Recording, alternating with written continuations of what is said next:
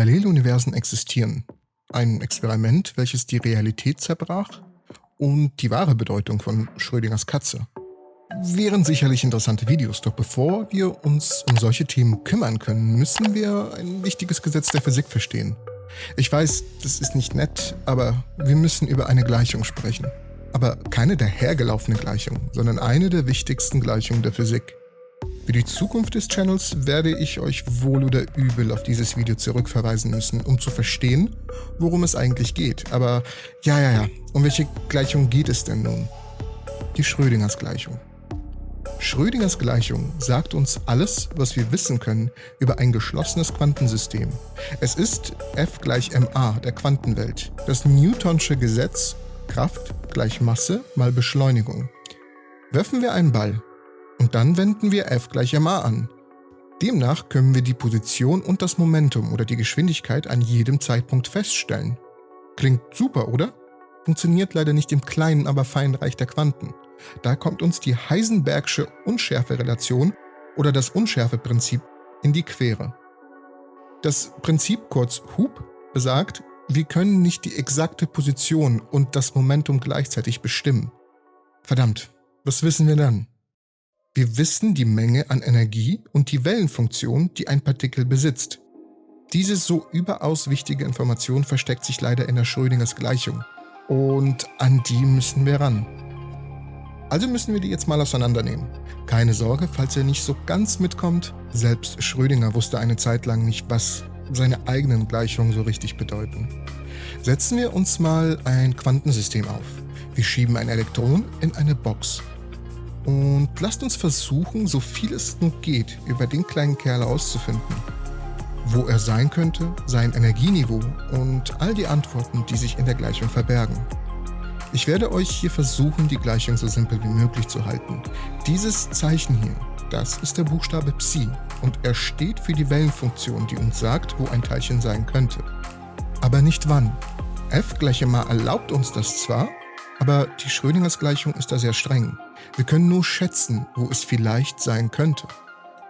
Nehmen wir mich als Beispiel, als ich zwölf war. In meinem Zimmer hatte ich eine Playstation stehen, ein Bett und meine Hausaufgaben, die auf mich gewartet haben. Wo würdet ihr mich vermuten? Nun, es wäre zu 80% sicher, es wäre die Playstation. Es wäre aber auch eine Wahrscheinlichkeit von 19%, dass ich gerade schlafe. Und eine einprozentige Chance, ich würde lernen. Doch bevor niemand von euch in mein Zimmer reinplatzt und es rausfindet, können wir uns einfach nicht sicher sein. Genauso verhält es sich mit unserem Elektron. Wir können nur ungefähr wissen, wo er sein könnte. Wir werden es erst rausfinden, wenn wir messen. Wieso ungefähr? Weil es uns die Wellenfunktion vorgibt. Es gibt uns vor, wo sich ein Teilchen höchstwahrscheinlich auffällt. Das Problem mit einem Teilchen im Gegensatz zu mir ist die Superposition. Ihr habt natürlich von der Schrödingers Katze gehört, mit der gern die Superposition erklärt wird. Die Katze ist tot und lebendig, bis wir die Kiste öffnen und die Katze gezwungen wird, sich für einen Zustand zu entscheiden. Aber bitte, bitte behaltet diese Vorstellung von Schrödingers Katze nicht bei. Meiner Meinung nach ist es eine Analogie, die höchst falsch interpretiert wird. Und was das mit einem Paralleluniversum zu tun hat, erfährt ihr in der nächsten Episode. Aber so viel sei sicher. Da wir nicht wissen, ob die Katze nun lebendig oder tot ist, bis wir es checken, befindet sich die Katze in einer Superposition, wo es beides ist bis es nach einer Messung sich für eine Position entscheiden muss. Nun, die Superposition verrät uns verschiedene Möglichkeiten einer Position des Teilchens. Und diese Möglichkeiten ergeben eine Welle, eine Wellenfunktion. Sobald wir eine Messung vornehmen, kollabiert die Welle und das Elektron wird zu einem Teilchen.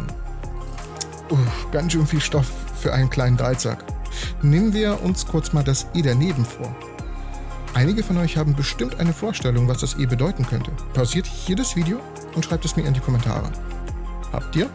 Okay, denn das E repräsentiert die Energie, welches das Elektron benutzen darf.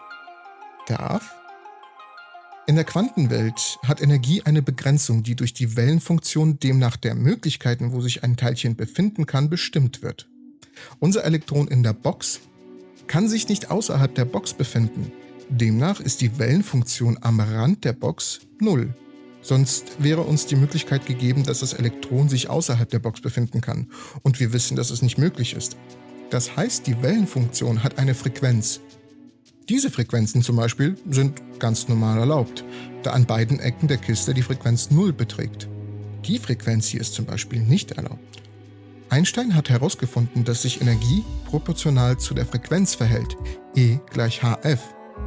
E ist die Energie, F ist die Frequenz und H ist die Planck-Konstante oder Planck'sches Wirkungsquantum.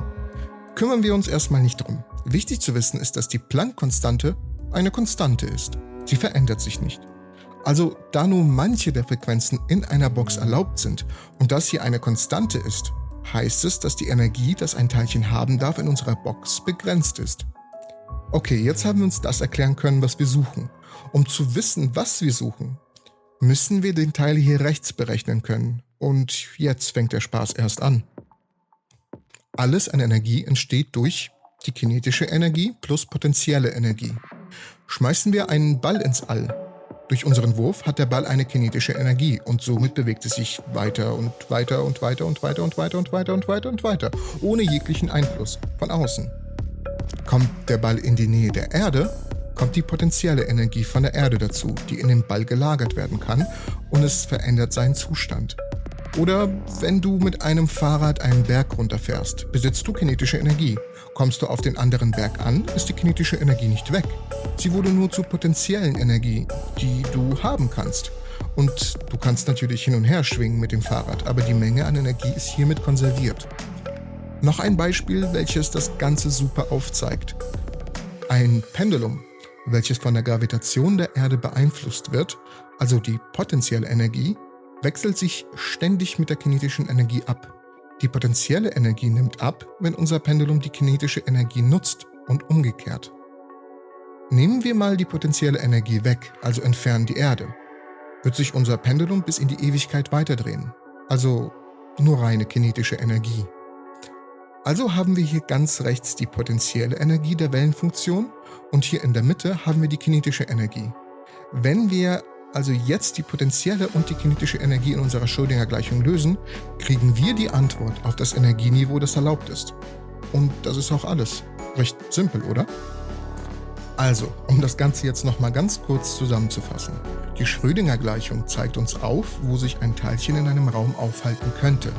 Es lässt uns die Wellenfunktion, also die Möglichkeiten aufzeigen, wo es sich befinden kann und die Gleichung gibt uns auf, auf welchem Energieniveau es sich befindet. Nun, warum ist das so wichtig? Weil ein Teilchen in einer Superposition sich überall gleichzeitig befinden kann in einem Raum. Bis ein Teilchen gemessen wird, ist es überall und nirgendwo. Diese Erkenntnis, welches uns das Doppelspaltexperiment nahelegt, beweist uns, dass sich Teilchen, wenn wir sie nicht beobachten, eine andere Position und demnach Form von Objekten annehmen, als wenn wir Messungen vornehmen. Heißt es, dass die Realität, wenn wir nicht gerade hinschauen, gar nicht so existiert, wie wir sie wirklich kennen? Ja, ganz genau, das soll es heißen. Und genau auf das gehe ich in meinem nächsten Video ein. Ich weiß, das war gerade sehr viel und es war auch kein leichter Stoff, aber es ist absolut wichtig, das zu verstehen, um bei den nächsten Videos mithalten zu können, um zu verstehen, wie unglaublich unser Universum eigentlich ist. Ich bedanke mich fürs Zuschauen. Ich hoffe, ihr konntet so einiges mitnehmen aus dem Video und seid jetzt gewappnet für das, was euch in den nächsten Tagen erwartet. Ich hoffe, ich sehe euch alle beim nächsten Video, der Entropy.